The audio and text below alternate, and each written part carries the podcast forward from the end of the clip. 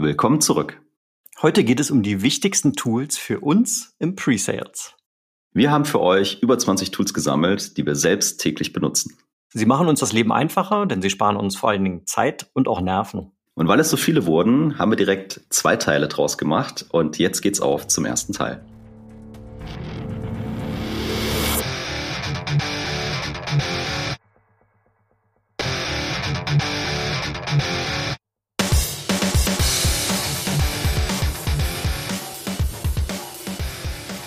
Sales Excellence, dein Podcast für Software B2B-Vertrieb und Pre-Sales. Ich bin Tim, Pre-Sales Leader bei Miro. Ich bin Jan, Pre-Sales Leader bei der SAP und damit ein ganz herzliches Willkommen zu unserer neuen Folge. Discovery und Qualifikation sind die Themen, bei denen SDRs, Sales und natürlich auch wir im Pre-Sales viel Potenzial verschenken. Deshalb haben wir uns gedacht, vielleicht können Jan und ich da ein bisschen helfen, das Disco-Deck beinhaltet die 60 wichtigsten Fragen rund um Compelling Event, IT-Stack, ROI und fünf weitere Kategorien. Du willst deine Discovery auf die nächste Stufe bringen? Hol dir jetzt das Disco-Deck auf www.discodeck.shop. Das ist www.discodeck.shop. Link natürlich auch in den Show Notes. Danke für deine Unterstützung und jetzt geht's ab in die Folge. Ja, Tim, mein Lieber, wir sind mal wieder unter uns. Ich freue mich. Ja, haben wir auch angekündigt in Folge 100. Das ist jetzt nur, nicht nur, aber deutlich mehr von uns beiden auf die Ohren gibt. The love is real. The love is absolutely real und wir werden mal gucken, wie sich die äh, Hörerzahlen dann entwickeln, wenn wir weniger Gäste haben. Aber Spaß beiseite, wir werden heute über Tools reden. Aha. Software-Tools fällt mir auch gerade auf, eigentlich ausschließlich, ne? Mhm. Ja, wir hatten uns gedacht, dass wir uns mal überlegen, was nutzen wir denn eigentlich alles für Tools? Die Liste ist überraschenderweise sehr lang geworden. Und äh, deswegen ist es heute auch Teil 1 und Teil 2 gibt es dann für euch, für dich in zwei Wochen. Und wir wollen einfach mal ein bisschen, bisschen berichten, was nutzen wir, warum nutzen wir das, wofür ist es gut. Und äh, vielleicht ist es Inspiration für dich und eins dieser Tools hilft dir in Zukunft auch. Und von daher muss ich dich mal fragen, lieber Tim, wann hast du eigentlich das letzte Mal PowerPoint benutzt? das ist natürlich eine besonders schöne Frage. Ich bin ja jetzt seit tatsächlich knapp äh, sechs Monaten zum Zeitpunkt dieses Recordings bei Miro. Und äh, seitdem, ich glaube, einmal, äh, das ist auch schon wieder drei oder vier Monate her. Also irgendwann vor so ja, drei Monaten habe ich das letzte Mal PowerPoint benutzt. Seitdem nur noch Boards. Ja, seitdem tatsächlich nur noch Miro-Boards. Wissen vielleicht auch die wenigsten. Man kann äh, Miro auch Präsentationen machen. Funktioniert unglaublich gut und deswegen gab es da gar keine Notwendigkeit mehr. Also Tim lebt, arbeitet und kocht in Miro-Boards. Ich atme Miro-Boards. Ja. Du atmest Miro-Boards. es, äh, es umgibt dich sozusagen. Es ja, ist dein, genau. dein Lebenselixier. Und man kann da eigentlich alles machen. Und damit ist die Folge auch vorbei, weil ihr braucht eigentlich nur noch Miro-Boards und dann könnt ihr alles tun. Spaß beiseite. Also welche Tools nutzen und schätzen wir eigentlich in unserem Sales Engineering Alltag? Ja, und ein Disclaimer, ja. sorry, Jan, ein, ein Disclaimer möchte ich noch einbringen. Wir haben ja, wie gesagt, schon, wie du gerade sagtest, eine gute Mischung aus verschiedenen Tools. Manche davon kann man sich im Prinzip einfach so klicken andere sind vielleicht auch mit einer Company-Lizenz versehen. Äh, wir haben versucht, einen guten Mix zu bringen. Also in jedem der beiden Teile, die wir hier zu machen, sind auf jeden Fall einige Sachen dabei, die man sich einfach so direkt runterladen kann oder installieren kann. Aber eben auch welche, die eine Company-Lizenz brauchen. Und da haben wir versucht, einen Mix herzustellen. Ja, das sagen wir aber auch nochmal dazu bei jedem Tool. Und bei dem ersten Tool wird mich der ein oder andere vielleicht auslachen, weil es tatsächlich Google. Ja, es ist tatsächlich Google. Einfach mal googeln. Einfach mal googeln, genau. Also gerade wenn es um, um Research geht, oder? Wenn du in der Vorbereitung bist auf einen Qualification Discovery Call und dann googelst du mal deinen Kunden, guckst mal, was da so in den News steht, gehst mal auf die Webseite, klickst dich mal in den Geschäftsbericht rein, holst dir mal Informationen raus, die vielleicht eine Relevanz haben, um ein besseres Engagement zu haben mit deinem Kunden oder mit deinem Prospect. Oder mal ganz dreist einfach mal das Company-Logo googeln weil man es ja vielleicht irgendwo in seinem Pitch, in seiner Präsentation, in seinem Demo-Bild einbauen möchte. Auch dort nutze ich relativ häufig Google. Hat äh, Miro eigentlich so eine Integration mit Google, wo du direkt dein Logo dann ins Miro-Board pushen kannst? Tatsächlich. Ja. Aber es soll hier keine Miro-Werbeveranstaltung werden. Hören. Jan, hör auf jetzt damit. Ich wollte hier nur eine kleine Brücke bauen. Das ist ja auch wirklich, das ist auch wirklich ein tolles Werkzeug. Ja, gut, also äh, und ich glaube, wir haben das aufgeschrieben als allererstes und haben gesagt, ja, vielleicht haben viele Leute das auch gar nicht so auf dem Schirm, ne, weil es so normal ist, das, das zu benutzen. Und wenn das bei dir so ist, dann mach das bitte weiter, weil wir glauben, dass äh, Google wirklich ein sehr wertvolles Werkzeug, vielleicht nutzt du auch eine andere Suchmaschine, aber eine Suchmaschine ein sehr wertvolles Werkzeug ist, um ja Informationen, Logos, Material etc. zu finden, was dir dann hilft, deinen Job besser zu machen. Genau, dann kommen wir direkt zu Nummer zwei, oder? Jawohl. So machen wir's. Der Eintrag kommt von mir, meine ich. Ne? In der Vorbereitung haben wir uns ja ein bisschen aufgeteilt hier und ich habe hier aufgeschrieben Databook Schrägstrich Zoom Info. Ich muss jetzt ehrlicherweise gestehen, ich weiß gar nicht, wie die Kategorie heißt, weil das sind jetzt beides Namen von konkreten Softwareunternehmen. Was versteckt sich dahinter? Databook fand ich richtig geil, als ich zum ersten Mal von gehört habe. Äh, benutzen wir bei uns auch intern tatsächlich. Damit kannst du eben genau diese Discovery und diese Research-Phase einfach toolgestützt vereinfachen oder verschnellen. Ne? Bei Databook gibst du den Namen des Unternehmens ein und was die machen, die bereiten dir eine teilweise 20, 30-seitige Dokument bereiten die die vor, wo einfach alles drinsteht, was zu diesem Zeitpunkt irgendwie relevant sein könnte. Das sind dann so ähm, Auszüge aus dem Geschäftsbericht, wo die Zahlen drinstehen, die neuesten News, die aufgetaucht sind, irgendwelche Regulierungen, Zusammenfassungen über deren Markt, was sind deren Kunden. Also es ist im Prinzip so ein All-in-One Discovery-Dokument, was dabei rauskommt. Das ist relativ teuer, das ist auf jeden Fall ein kostenpflichtiger Service, den man sich wahrscheinlich so als Individual Contributor jetzt nicht mal eben einfach so klickt. Aber vom Konzept her funktioniert es richtig gut. Ich muss hierbei aber als Disclaimer hinzufügen, insbesondere für amerikanische Companies funktioniert es besonders gut. Wir haben das auch getestet für so DAX-Unternehmen und so weiter, als, weil die natürlich auch unsere äh, Buying-Persona sind, beziehungsweise unsere Zielkunden. Bei deutschen Unternehmen hat es auch funktioniert, aber bei amerikanischen funktioniert es noch besser. Da kriegst du noch mehr kondensierte Informationen. Also im Prinzip so eine Art, ja, ich sag mal, äh, Discovery of Steroiden. Ja, so eine Company Research Datenbank, ne? Und ich war, ich habe leider äh, sind mir die Namen entfallen, aber es gibt auch solche Data Services in Deutschland oder in der Schweiz, ne, die dann vielleicht für Dach oder europäische Kunden ein bisschen besser sind als die aus Amerika. Ja, genau. Und also Zoom-Info geht, glaube ich, genau in die Richtung, was du jetzt gerade beschreibst. Da sind es mehr so objektive Daten, Anzahl der Mitarbeiter, welche Industrie, wo ist die angemeldete Adresse, wer ist der Geschäftsführer. Also auch das nutzen wir bei uns auch sehr stark, um praktisch diese Kategorisierung in die verschiedenen Kundengruppen einzuteilen. Und ähm, ist direkt mit unserem CRM verbunden, kommen wir später auch nochmal zu. Also beides in der Kombination nimmt dir schon sehr viel Aufwand bei der Recherche, weil du einfach die, die Daten zentral zur Verfügung gestellt bekommst. Ja, der nächste Eintrag kommt auch von dir. Ich habe keine Ahnung, was das sein soll. Ich äh, kenne nämlich nur Canyon und Kleber, also deswegen darfst du uns jetzt aufklären. Ja, genau, dann mache ich direkt weiter. Ein dritter Eintrag, den wir hier gemacht haben, ist Crayon bzw. Clue. Auch hier ist es nicht die Software-Kategorie. Ich glaube, es heißt irgendwie Competitive Analysis Platform oder sowas, keine Ahnung. In diesem Fall sind es zwei konkrete, wahrscheinlich auch Konkurrenten. Crayon Clue, ich habe mit beiden schon mal gearbeitet, wo du im Prinzip zu deiner eigenen Company die stärksten Konkurrenten mal analysiert bekommst. Die zeigen dir dann auf, was sind deren Stärken, was sind deren Schwächen. Teil dieses Services ist auch, dass die sich regelmäßig updaten. Also das ist dann nicht einmal eine statische Information, die du da einkaufst, sondern äh, diese Unternehmen analysieren weiter den Markt und schauen, wenn sich irgendeiner deiner Konkurrenten praktisch weiterentwickelt und äh, füttern dir dann diese Informationen und wenn du beispielsweise in einem Deal bist, wo du weißt, hey, hier stinken wir jetzt gegen A, B oder C an, dann kannst du also direkt in der Vorbereitung zu diesen, diesen Plattformen gehen, kannst dich nochmal auf den neuesten Stand bringen, was deren Kompetenzen angeht. Es ist immer so ein bisschen mit einer Prise Salz zu versehen. Ne? Ich denke mir, die, die Informationen sind immer so ein bisschen veraltet, weil die, die richtigen Hot New Shit sozusagen, den wirst du auch dort nicht finden. Aber hier und da hat es auf jeden Fall seine Daseinsberechtigung, obwohl ich grundsätzlich vom Vertriebsansatz eigentlich immer die Position vertrete. Lass uns mal darauf konzentrieren, was der Kunde braucht und wie wir sein Problem lösen können, als jetzt großartig über unsere Konkurrenten nachzudenken. Aber hier und da ist es eben doch mal sinnvoll und dann liefern diese Plattformen äh, einen echten Mehrwert. Absolut. Jetzt weiß ich ja, warum ich das nicht kannte. Hashtag No Competition. Jan hat keine Konkurrenz. Jan läuft außer Konkurrenz.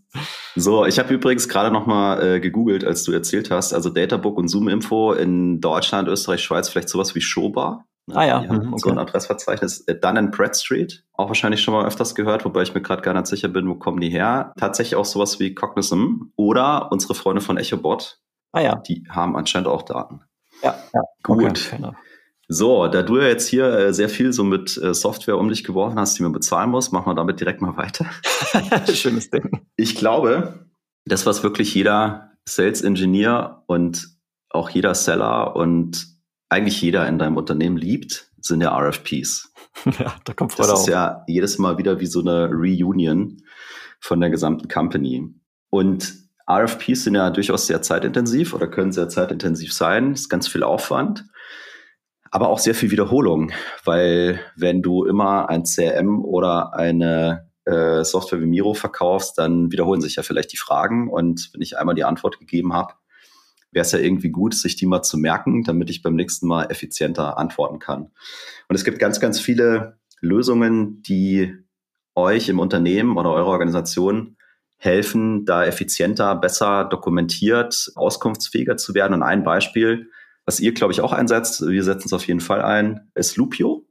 Und das ist mit Sicherheit nichts, was du dir als Einzelperson irgendwie holst, sondern das ist hoffentlich eine Company-Entscheidung, dass das globale Presales-Team sagt, hey, wir müssen uns da effizienter, besser äh, aufstellen und dann führst du so eine Lösung ein und du kriegst als Individual, Individual Contributor da einen Zugang und kannst eben deine RFPs hochladen und ihr habt dann ein RFP-Team, die beantworten das, das wird dokumentiert.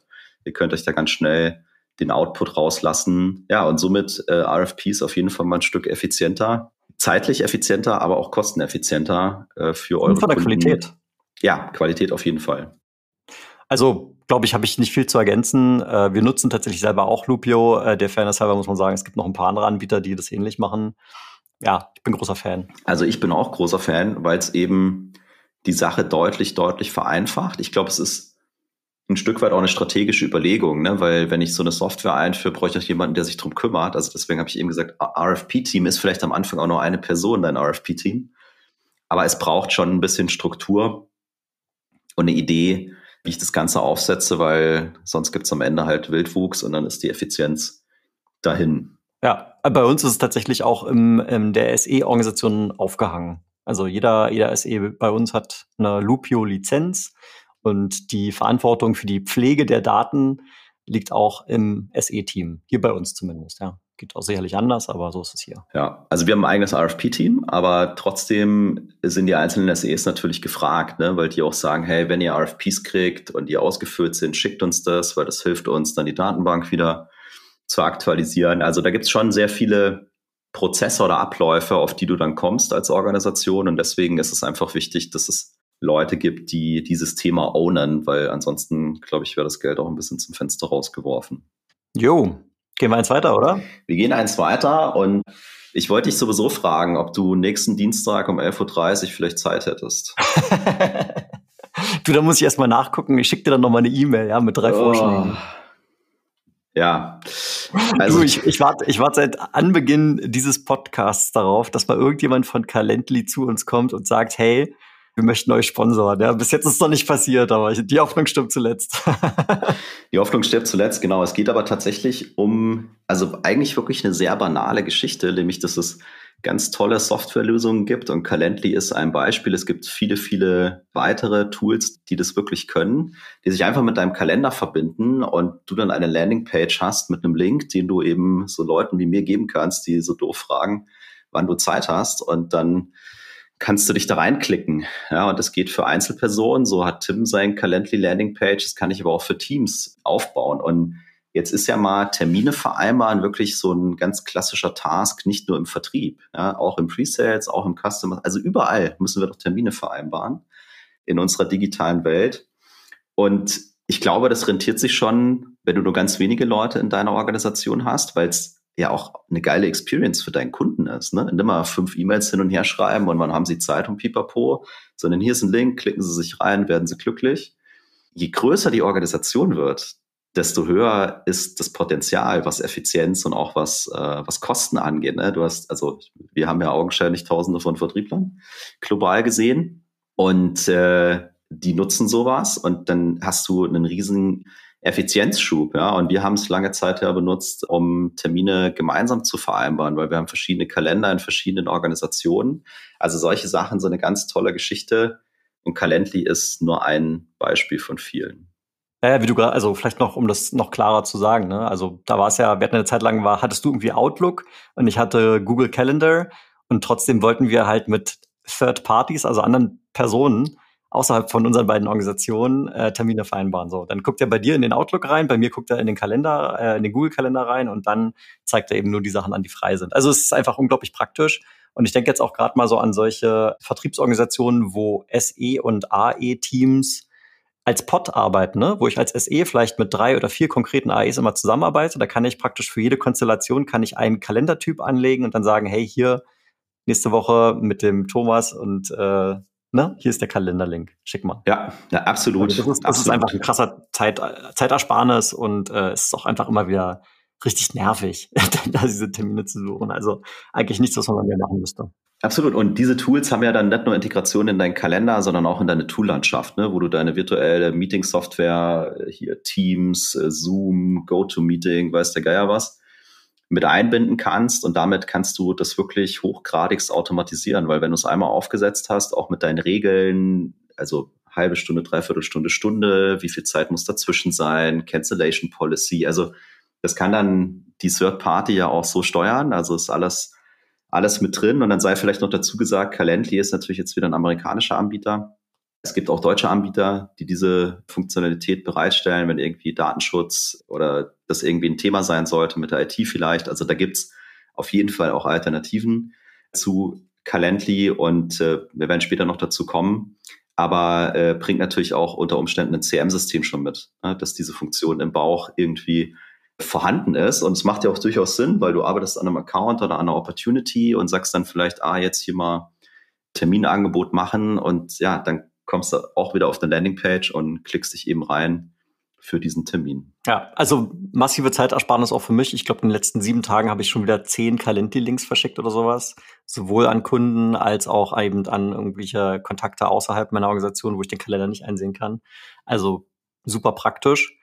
Vielleicht letzte Ergänzung noch. Manchmal gehen diese Tools sogar noch einen Schritt weiter. Also angenommen, ich würde jetzt dir, Jan, einen Calendly-Link schicken und du hast selber auch einen Calendly-Account und ich mache es jetzt wieder am Beispiel Calendly, aber funktioniert bei anderen wahrscheinlich genauso, dann redet dein Account mit meinem Account und ich bekomme in der Oberfläche automatisch die Termine schon grün markiert, die sich also anbieten, weil beide frei sind. Das heißt, das ist sozusagen dann schon der erste Schritt zur Automatisierung, wo die beiden Accounts miteinander reden und sagen, hier nimm mal den, so ohne dass wir noch überhaupt irgendwas machen müssen. Aber das ist dann Next Level. Dafür brauchst du dann halt auch eben jetzt in dem Beispiel auch ein Calendly-Account und hoffentlich zukünftig gibt es da vielleicht mal einen Standard und dann können diese ganzen Terminbuchungstools auch miteinander sprechen und dann braucht man da fast gar nicht mehr äh, manuell irgendwas machen. Ja, aber Calendly oder Terminvereinbarungsautomatisierung ist für mich auf jeden Fall Tool of the Year. Ja, das ist so. Neben dem, was jetzt als nächstes kommt. ja, was als nächstes kommt, ist wirklich auch ein absoluter Kracher. Äh, ich moderiere es mal an. Wir beide sind große Fans, muss man sagen. Ne? Auch für den Podcast benutzen wir es ständig. Ich benutze es beruflich fast jeden Tag. Nämlich Canva. Canva.com. Und äh, genauso wie Calendly äh, kann man bei canva.com sich einfach auf der Homepage registrieren und es gibt einen Free Plan und der ist schon echt powerful. Das heißt, kann man hier tatsächlich jetzt ohne Abhängigkeit von der eigenen Org anfangen zu benutzen. Und weiß ich nicht, der Canva-Pitch in a nutshell, hast du den drauf, Jan? Also ich bin ja null kreativ ne? und mir fiel es immer sau schwer, irgendwie Folien zu bauen, die gut aussehen oder irgendwas zu visualisieren, was gut aussieht. Ich hatte immer Ideen im Kopf, aber mit äh, PowerPoint bin ich an meine Grenzen gestoßen. Und dann kam Canva, weil die haben gesagt, ja, gibt ganz viele wie den Jan und wir geben euch mal Inspiration an die Hand. Ne? Am Ende heißt es dann Templates oder Vorlagen. Und auf einmal konnte ich als kreative Niete wirklich in kürzester Zeit Dinge bauen, die ich selber toll fand und wo ich dann auch gemerkt habe in der Präsentation, dass das gut ankommt. Also das ist für mich so die ultimative Power von dem Ding, weil ich habe schon immer eine Idee im Kopf, was ich inhaltlich machen will und habe vielleicht auch Gedanken zur Visualisierung und dann klicke ich mich da rein und denke mir, ja, das Template passt perfekt, da muss ich nur noch die Farben austauschen und die richtigen Bilder reinziehen und dann und dann knallt es. Ne? Und das ist nur die Oberfläche von Canva. Da ist so, so viel mehr. Aber das ist für mich, für mich der Killer und zwar noch aus einem anderen Grund. Ich bin ein großer Freund davon zu sagen, schmeiß deinen Corporate äh, Folien Master in den Abfalleimer, wenn du Kundenpräsentationen machst und mach was Individuelles, mach was auf den Kunden zugeschnittenes. Und das kannst du da drin ultimativ verwirklichen. Ja, also Ich finde, also ich bin ein großer Fan so von so Icons und kleinen Logos. Da haben die auch also eine massive Bibliothek einfach an, an, an solchen Dingern oder auch richtig coole Bilder. Sowohl ähm, lizenzfreie Stock-Images, aber eben, wenn du die Pro-Version dir klickst, was wir jetzt beide auch gemacht haben, die ich finde für uns noch überschaubare Kosten hat. Ich weiß es jetzt nicht aus dem Kopf. Dann hast du auch Zugriff auf diese ganzen Pro-Bilder, wo richtig tolle Sachen dabei sind. Also richtig geile Stock-Imagery äh, und neben diesen automati sag, ja, automatisierten Designs, wenn ich jetzt mal, es ist einfach eine, eine geile Kombi. Das ist so. Und du hast jetzt gerade gesagt, da gibt es einen Free Plan. Es ist so, wir haben es bei Calendly vergessen. Das ist natürlich irgendwann kostenpflichtig, aber selbst da, glaube ich, gibt es einen Free Plan. Ja, ja, gibt es ja, genau. Wenn du nur einen Kalender verbindest, also da ist auch die, die Hürde sehr gering und da kann man durchaus auch als, äh, als IC mit reingehen. So mit dem Canva-Thema ist es ja tatsächlich so, wir haben ja hier in unserer Toolliste steht Canva, PowerPoint. Mhm. Das ist schon ganz schön ein großer Unterschied eigentlich, ne? Ja, also maximal mache ich noch einen Export als PowerPoint, damit ich das intern besser teilen kann. Aber ich bin eigentlich wirklich nicht mehr in PowerPoint. Ja. Ich muss dich jetzt, glaube ich, korrigieren. Ich meine, das Canva keinen Export zu PowerPoint kann, Doch, sondern zu natürlich. PDF, oder? Nein, ja? kannst du ah, okay, das PowerPoint runterladen. Okay, ja gut, ja, even better, ja. Und dann kannst du sozusagen in Canva dein, also 90 Prozent vorarbeiten und wenn du dann nochmal mit den Kollegen oder sowas, die jetzt vielleicht Canva, kein Canva haben, noch was teilen möchtest, dann gibt's in PowerPoint vielleicht den, den Feinschliff oder so. Ja. ja, fair enough. Und es sei dazu gesagt, dass man auch seine Marke, also Logo, Farben, Schriften und so weiter, kannst du da auch hinterlegen. Also du kannst schon auch sozusagen corporate sein, ohne dass du dich vielleicht zu sehr einschränkst. Und wenn ich immer sage, schmeiß deinen Folienmaster in den Mülleimer, dann meine ich das natürlich auch ein Stück weit provokant die Idee ist einfach mal drüber nachzudenken, wie kann ich vielleicht auch in meiner Visualisierung so ein bisschen Unterschied machen und personalisieren, um meinen Kunden noch ein Stück mehr begeistern. Ja, Volker Hein würde sagen, Experience Sales. Oh ja.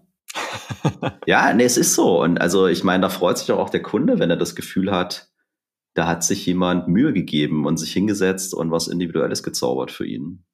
Ist doch geil. Absolut, absolut. Willst du zu PowerPoint noch mehr sagen oder soll es damit getan sein? Ich meine, du kannst in PowerPoint ja auch Templates bauen und Vorlagen hinterlegen und Placeholder und so weiter. Ist im Vergleich zu Canva, finde ich, aber halt jetzt irgendwie hinten dran, ne? weil Canva ja genau mit dieser Idee geboren wurde, dass du, selbst wenn du halt nicht der Designer oder super Kreative bist, innerhalb von kürzester Zeit eben was tun kannst. Und für mich ist eigentlich das Key-Element, ich kann mich bei Canva auf Inhalt fokussieren. Also ich will zu irgendeinem Thema was zusammenbasteln, was erzählen. Und ich bin eigentlich immer im Inhalt. Und dann suche ich mir halt das Template und ändere meistens nur sowas wie Farbe.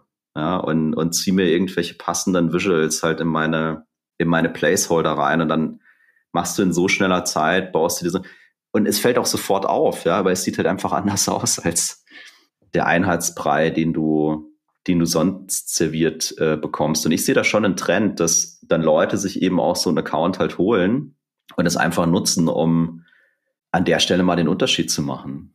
Gut, dann äh, vielleicht als, als Übergang, ne? eine Sache, die wir jetzt bei Canva nicht erwähnt haben, dass es bei diesen Vorlagen nicht nur für Präsentationen extrem viel gibt, sondern beispielsweise auch für Social Media. Ne? Da gibt es dann Vorlagen für Instagram, Vorlagen für LinkedIn. Da ist schon das Datei- bzw. das Seitenverhältnis ist schon das Richtige und eben vorgefertigte Visuals, die auf diesen Medien gut funktionieren, die du dann eben auch anpassen kannst.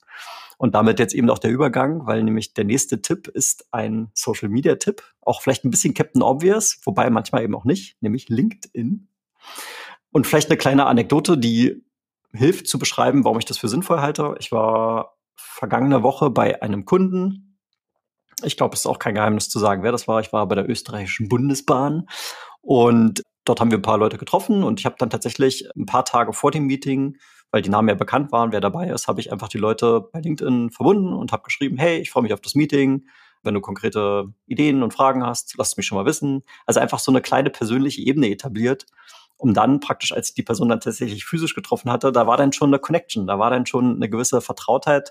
Und äh, so habe ich dann ganz konkret LinkedIn für für mich im Sales Engineering benutzt. Ja, und jetzt lass uns den Gedanken mal weiterspinnen. Also das ist ja nicht nur LinkedIn, sondern äh, wenn ich überlege, dass ich zu einem Kunden fahre, der Consumer macht, ne? also Fashion oder Getränke oder solche Sachen.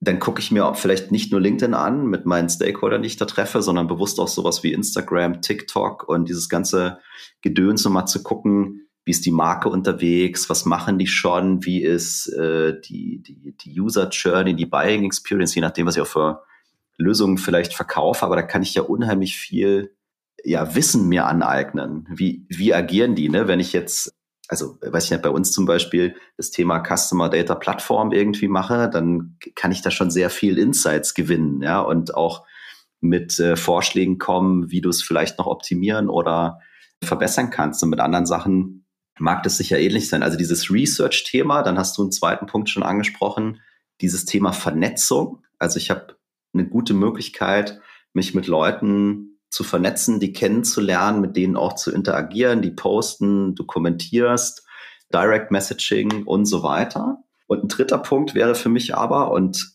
alle, die den Patrick Pissang auf LinkedIn kennen oder die ihn noch nicht kennen, so, sollten ihm vielleicht folgen. Der macht ja zu dem Thema ganz viel. LinkedIn kann ja auch eine Plattform für dich sein, wo du dich als SE-Marke etablierst und anfängst über die Themen zu reden, die dir gefallen, eine Community aufbaust, dein, dein Wissen teilst und einfach irgendwie Impact hast. Ne? Ich meine, muss sich jeder überlegen, was möchte er da, wie viel möchte er da, was willst du preisgeben? Aber die Möglichkeiten, die sind so krass da, ja? weil ich habe gerade ein Buch gehört und da ging es viel um das Thema Globalisierung und Digitalisierung. Also wie schnelllebig die Welt ist und es gibt keine Hürden mehr. Und so ist es ja für jeden Einzelnen auch, wenn ich sage, hey, ich habe vielleicht das Thema RFPs ist genau mein Ding und ich will jetzt dazu mal irgendwas starten, dann kannst du morgen anfangen. Nimm dir ein weißes Blatt Papier, überleg dir, wer willst du sein, wen willst du erreichen, was willst du teilen, was willst du vielleicht dafür zurückhaben und dann geht's los. Ja, also das war ja vor, weiß ich nicht, 10, 20, 25 Jahren einfach ganz anders, weil da gab es diese Möglichkeiten nicht. Ja, absolut. Also vielleicht mal zusammengefasst, ich glaube, ich habe jetzt mal so drei Use Cases. Ne? Einerseits den Netzwerkaspekt, den Research- und Discovery-Aspekt und das dritte, sich selbst als Thought Leader positionieren. Ja, vielleicht ist es noch gar nicht Thought Leader, aber zumindestens ich nehme teil an irgendeinem Topic und leiste einen Beitrag, wenn ich da Bock drauf habe. Ja, also das ist, glaube ich, sogar einfacher als viele denken. Ne? Ich glaube, es ist nach wie vor so, dass nur ein Prozent der LinkedIn-Nutzer irgendwie diesen ganzen Content da generieren und die anderen 99 eben am Konsumieren sind. Also wenn du ein Herzensthema hast oder ein Topic hast, wo du sagst, yo, go for it. Ja, so ist das. Und du hast gerade den Patrick schon erwähnt, ne, der hat ja dazu auch dieses Buch geschrieben, The Social Sales Engineer. Fand ich ganz spannend, hat er kürzlich auf LinkedIn seine kompletten Verkaufszahlen, also 100% transparent gemacht. Was, was hat es ihn gekostet? Wie viel hat er bisher eingenommen? Äh, wir stellen fest, mit Büchern wird niemand reich. Aber das Buch ist nichtsdestotrotz hochlesenswert. Es ist eine, ist eine coole Geschichte, ist irgendwie als Roman verpackt, aber doch hat äh, ganz realen Bezug, nämlich zu so Social Media und wie man als SE äh, das für sich nutzen kann. Also da mal eine Buchempfehlung. Genau, und LinkedIn ist natürlich in der Bas Basisvariante auch erstmal kostenlos. Für jeden kannst dich einfach anmelden.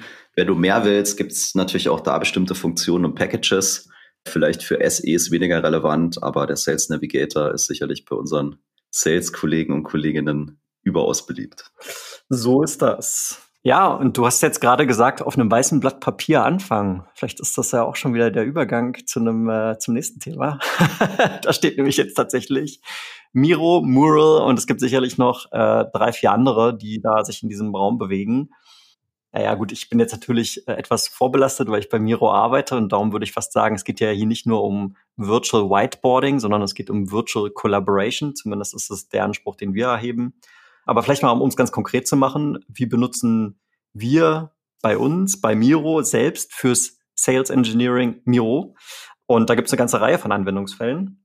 Zum ersten benutzen wir Miro Boards beispielsweise für Discovery. Das heißt, wir sind mit dem Kunden im Gespräch und versuchen jetzt zu verstehen, was treibt ihn um, wo sind vielleicht äh, Prozesse noch nicht optimal. Wir, versuchen, wir nehmen das Board und ziehen tatsächlich auch den Kunden mit auf das Board und machen mit ihm gemeinsam Discovery. Da machen wir manchmal so Sessions zum Abstimmen. Äh, wir packen Stickies drauf, die der Kunde selber ausfüllen kann. Wir machen manchmal so getimte Sessions, wo man sagt, okay, hier ist die Frage, die es zu beantworten gilt. Hier sind mal zwei Minuten und jeder, der im Discovery Call ist, packt mal zwei, drei Sticky Notes aufs Board und so sammeln wir die Informationen.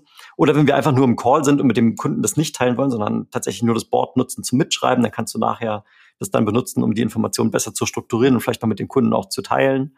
Also Discovery Use Case, auf jeden Fall ganz, ganz äh, dominantes Teil.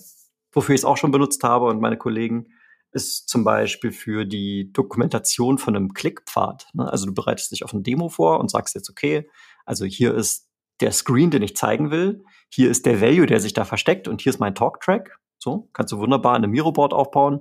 Hier hast du dann noch die Flexibilität zu sagen, okay, vielleicht teilt sich der Klickpfad auch mal auf, vielleicht ist der Einstieg hier oben und dann kann ich einmal links abbiegen und einmal rechts abbiegen, je nachdem, wie der Kunde vielleicht reagiert und welche Fragen er stellt.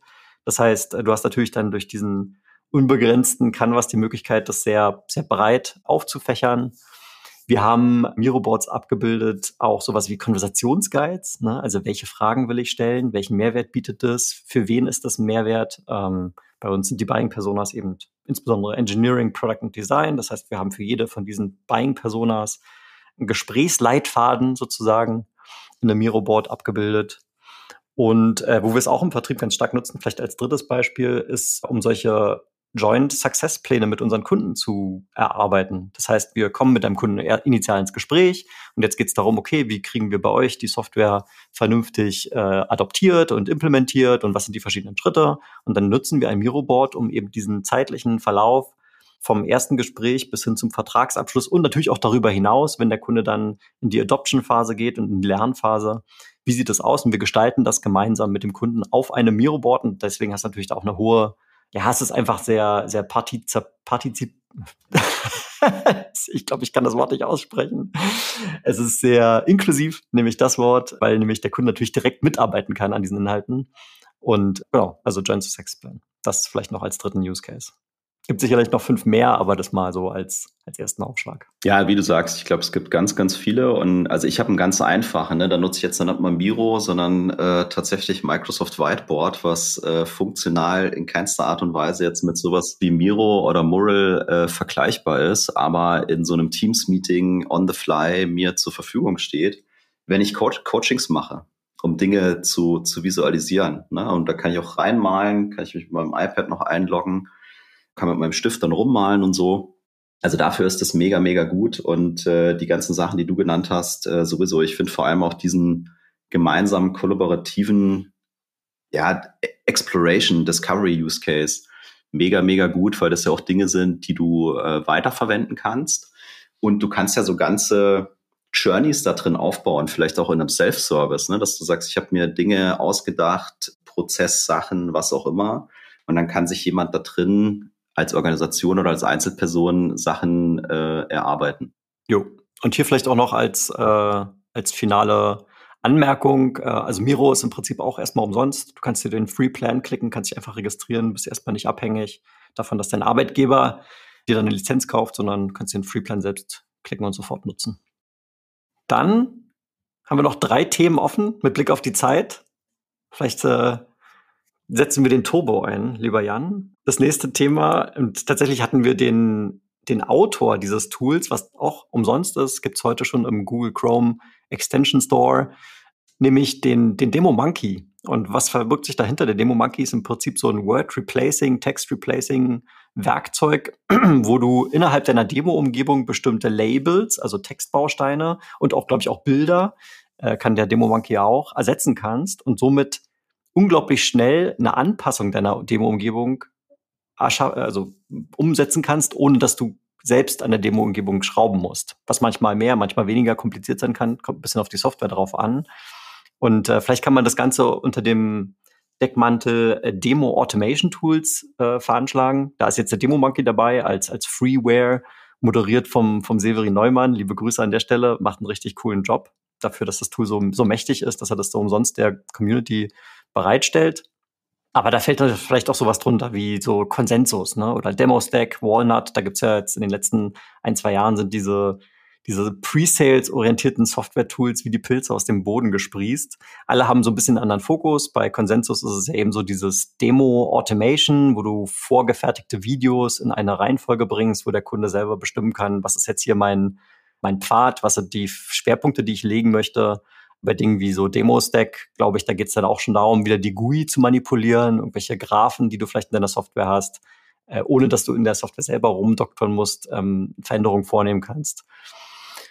Genau. Also alles, was irgendwie uns die Demo vereinfacht, von Demo-Daten bis hin zu Flow, bis hin zu Storytelling, kann das einen Beitrag leisten und äh, somit, ich sag mal, SE-Organisationen skalierbarer machen. So, manche davon sind Freeware, wie zum Beispiel Demo Monkey, klar, andere, da brauchst du eine Lizenz, wie bei Consensus. Ähm, genau. Habe ich was Wichtiges vergessen, Jan? Ja, ich glaube, es sind auch verschiedene Ebenen. Ne? Sowas wie Word Replacer, Text Replacer, Demo Monkey sind, ich würde sagen, so schnelle On-the-Fly-Tools. Und diese richtige, nachhaltige Demo-Automation, wo wir vor kurzem gesehen haben, gibt's jetzt auch einen Anbieter aus Europa mit Demo Boost, ja, was ich äh, sehr, sehr schön finde, dass es da äh, auch mal aus Europa was gibt in Richtung SE-Software. Ist dann nochmal eine andere Nummer. Da wird's, denke ich, ein bisschen strategischer, da wird's natürlich auch kostenintensiver. Da gibt's aber natürlich auch mehr Möglichkeiten. Und äh, wenn man sich diese Anbieter anguckt, dann sieht man zum einen, es ist noch ein sehr neues Feld und zum anderen die beschränken sich gar nicht nur auf SE-Use-Cases, sondern die gehen eigentlich immer Sales, SDR, BDR äh, und Pre-Sales, vielleicht auch Customer Success. Ja, aber ich glaube, dass das absolut die Zukunft ist, da riesiges Potenzial drin liegt in, in dieser Geschichte. Und wenn ihr eine große SE-Organisation habt, ja, und viele Demos macht und das Thema Zeit und äh, Effizienz eben auf der Agenda steht, dann lohnt sich der Blick auf jeden Fall. Mir kommt gerade so, ich glaube, wir müssen in den Shownotes ganz viele Affiliate-Links reinballern, weil so viele, so viele Softwarelösungen, wie wir hier empfehlen. We're gonna be rich, Jan. Die kannst du zusammenklicken, die Affiliate-Links. nee, nee, das, das sparen wir uns. So, der, der nächste ist auch schon wieder so ein bisschen Captain Obvious, aber nichtsdestotrotz eine, eine Software-Kategorie, die du und ich wahrscheinlich mehrfach am Tag äh, verwenden, nämlich Virtual Conferencing. Also Zoom, Teams, Google Meet. Ich habe auch einen Special Mention drin, der steht jetzt hier in unseren Show Notes tatsächlich noch als, äh, als Klammer. Äh, inzwischen darf ich aber publik darüber sprechen und ich werde auch sagen, warum spannend ist. Nämlich Around. Around ist eine, ist eine Softwarefirma, die haben wir bei Miro tatsächlich kürzlich gekauft, ist jetzt Teil von Miro Labs. Ich will jetzt hier keine eigene Werbung machen, ähm, aber der Grund, warum ich das besonders erwähnenswert finde, ist, weil diese Software etwas mit sich bringt, was sehr besonders ist, nämlich die Fähigkeit, wahre hybride äh, Meetings abzuhalten. Äh, ich mache dir ein Beispiel, Jan, damit du weißt, was ich meine. Du hast keine Ahnung, ein Meeting vielleicht mit zehn Leuten, davon sind drei in Raum A, dann sind nochmal drei in Raum B und der Rest ist vielleicht virtuell zugeschaltet. Ne? Also hast du so eine gewisse Mischung aus Präsenz und virtuellem Setup. Und was bei Zoom und Teams und so weiter immer ultra nervig ist, äh, du, du nickst schon, ist immer dieses, wer schaltet sich jetzt auf Mute? Äh, benutzen wir irgendwie eine zentrale Spinne, die da in dem Raum liegt? Oder ähm, wer, wer macht den Ton an? Also immer ist es so ein Hin und Her. Und äh, Around hat da tatsächlich einen Algorithmus entwickelt, der sozusagen es erlaubt, dass einfach jeder immer auf laut geschaltet ist und jeder sein Mikrofon anhat und der Algorithmus selber erkennt, wer ist im selben Raum, schaltet dann den Output synchron und äh, schaltet auch die Mikros an und aus, wie eben der Algorithmus der Meinung ist, dass es jetzt am sinnvollsten ist und funktioniert mega gut. Ich muss jetzt dazu sagen, ich weiß nicht, ob man Around äh, einfach so sich klicken kann. Vielleicht geht das. Vielleicht ist das auch so ein Free Plan. Bin ich jetzt selber nicht drin, aber finde ich ultra cool. Aber um nochmal eins, eins rauszuzoomen, Videoconferencing-Tools, klar, benutzen wir jeden Tag intern, benutzen wir jeden Tag extern mit unseren Kunden. Genau. Deswegen wichtiges Tool. Ja, ich, also für uns ja schon normal geworden. Ne? Also ich kann mich äh, an kurz vor Corona erinnern, wo mein Gespräch mit vielen Leuten immer war, wenn ich gesagt habe, komm, lass uns das Meeting mal virtuell machen. Auf keinen Fall, auf keinen Fall, wir müssen da hinfahren. Nur On-Site. Ja? Und die gleichen Leute mir drei Monate später erzählt haben, hast du diese Funktion in Zoom gesehen? Das ist ja total. da kann man seinen Bildschirm teilen. Total abgefahren, ja. Also, und jetzt ähm, sind wir, glaube ich, auch schon in dieser hybriden Welt angekommen. Die Leute sind so ein bisschen used to it, ja. Und äh, du hast unheimlich viele Möglichkeiten, auch in Verbindung mit anderen Tools wie äh, einem Miro oder so, diese Kollaboration zu gestalten. Und ich finde das gut. Das hat, hat einen Push gegeben. Alle diese Sachen gibt's auf jeden Fall auch in einer freien Variante. Klar, wenn du äh, selber irgendwie Host sein willst und Premium-Funktionen, dann kostet es natürlich Geld, aber in der Regel bietet dir deine Company ja eine dieser Tools, wenn nicht mehrere, auch an. Genauso wie das nächste. Also ja, jetzt möchte ich kurz unterbrechen. Ich möchte nämlich eine Ergänzung noch machen. Und ich gucke gerade auf unsere Liste, das steht noch nicht drauf, aber es passt hier gut dahin. Nämlich solche Sachen wie Gong. Ja. Und die in der Kombination mit diesen Videoconferencing-Tools, das heißt, du nimmst während des Gesprächs mit deinem Kunden den gesamten Call auf, also Video und Audio, und, äh, und Gong, da gibt es noch zwei, drei andere, keine Ahnung, wie die jetzt gerade alle heißen, sind dann in der Lage, aufgrund der, der Metadaten dieses Videos dir auch bestimmte Empfehlungen auszusprechen. Also du siehst zum ersten Mal, okay, wer hatte wie viel Sprechanteil. Ich sag mal, ein Discovery Call, wo der, wo der Pre-Sales 90 Prozent Sprechanteil hat, ist sicherlich kein guter Call, weil idealerweise sollte der Kunde mehr sprechen als wir selber. Oder äh, es gibt auch die Möglichkeit, dann über die gesprochenen Worte zu analysieren, was waren eigentlich die Themen und die Dinger spucken einem dann immer besser werdende so Coaching-Empfehlungen aus. Das heißt, äh, ich, also ich persönlich nutze es total intensiv, auch mit meinem Team zusammen. Wir gucken uns dann die Gong-Calls an. Du kannst an bestimmten Stellen markieren, hey, hier wäre vielleicht noch die Frage gut gewesen oder hier richtig geil, äh, wie du, wie du das, den Value präsentiert hast, genauso weitermachen. Also in Kombination mit solchen Videoconferencing-Tools ist für mich Gong äh, nicht mehr wegzudenken. Ist einfach ein unglaublich gutes Tool für sich selbst zum Lernen, aber auch für Coaching, was du ja vorhin auch schon erwähnt hast. Ja, lass uns dazu auf jeden Fall mal eine eigene Folge machen, weil äh, der Skeptiker würde jetzt natürlich sagen, boah, Alter, ihr überwacht da krass eure Leute und wie ist das eigentlich mit dem Datenschutz und sowas? Ja, können wir gerne mal eine Folge zu machen, ja. Das sollten wir mal machen, weil für mich überwiegt auch der Aspekt oder die Aspekte, die du, die du gesagt hast. So, damit kommen wir zum Finale von Teil 1, wenn man so will. Und jetzt waren wir bei Kollaboration und, und Videoconferencing und so weiter. Und direkt weiter, oder? Jetzt machen wir direkt weiter. Also äh, Teams haben wir gesagt, fällt hier auch mit rein, aber eben auch sowas wie äh, Slack oder von mir ist auch Google Chat oder also ich kann mich noch an äh, ICQ erinnern.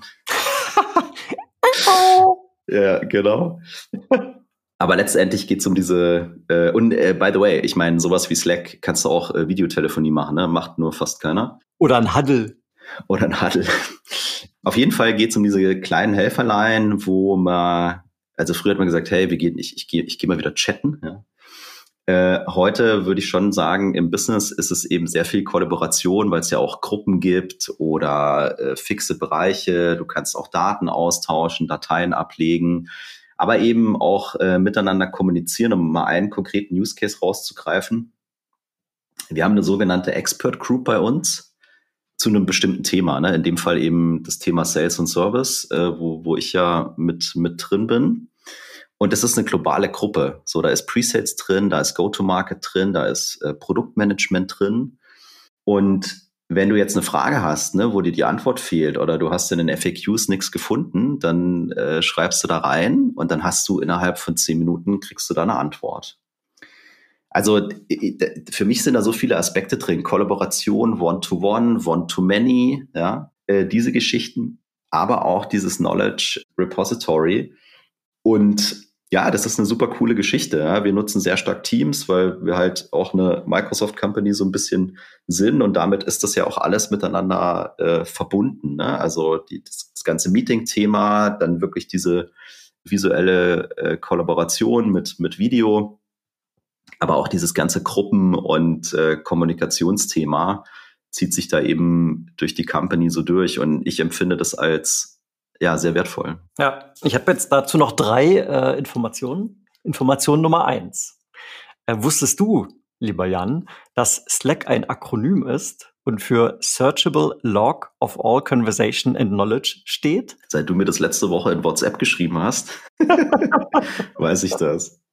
Also fand ich schon mal geil. Das war Information eins. Information Nummer zwei ist ein Use Case, äh, wie wir auch sowas benutzen. Nämlich, um auf unseren Opportunities uns abzustimmen. Ne? Natürlich, also wir benutzen bei uns Salesforce CRM und da hast du natürlich rechts irgendwie den, den Chatter und so weiter. Und den benutzen wir hier und da auch manchmal. Aber tatsächlich findet die primäre Kommunikation in einem Slack-Kanal statt, der dediziert zu einem Kunden beziehungsweise einer Opportunity läuft.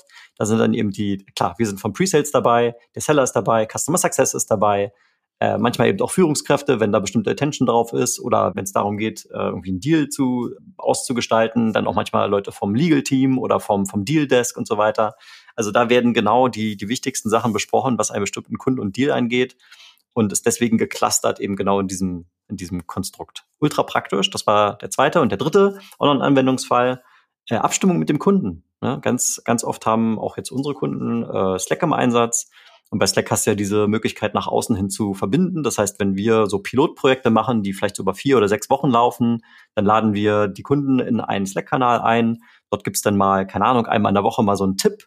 Hey, hast du schon das ausprobiert in deinem Piloten? Hier ist noch eine Idee. Beziehungsweise können wir natürlich dann auch die Fragen beantworten. Wenn der Kunde welche haben sollte. Geht genauso in Teams. Ich glaube, da machen wir es auch, je nachdem, mit wem wir jetzt gerade sprechen. Also das ist jetzt gar nicht auf Slack beschränkt. Ja, genau. Und äh, ich freue mich schon auf Teil zwei, weil da wird das äh, Thema CRM sehr, äh, sehr groß sein. Aber das, was du gerade gesagt hast, ne, diese Konnektivität zu haben aus einer Opportunity oder auf einem Account irgendwie so ein Deal Room zu erstellen und dann dazu kommunizieren, diese Informationen auch äh, synchron und auswertbar zu haben. So, ich hätte gedacht, dass wir schneller sind. Ja, das hat jetzt wirklich äh, länger gedauert, aber war auch einfach gutes Zeug dabei, behaupte ich. Äh, am Ende dürfen es unsere Zuhörenden beurteilen. Aber ja, sind wir, glaube ich, mal am Ende für Teil 1, oder? Sind wir am Ende für Teil 1. In zwei Wochen darfst du dich auf Teil 2 freuen. Und damit kann ich nur noch sagen, tschüss, Tim. Tja, tschüss. Das waren für dich Jan und Tim im Sales Excellence Podcast, dein Podcast für Software B2B-Vertrieb und Pre-Sales. Wenn du mit uns in Kontakt treten möchtest, da findest du uns bei LinkedIn. Schön, dass du wieder mit dabei warst und bis zum nächsten Mal. Bis zum nächsten Mal. Bye bye.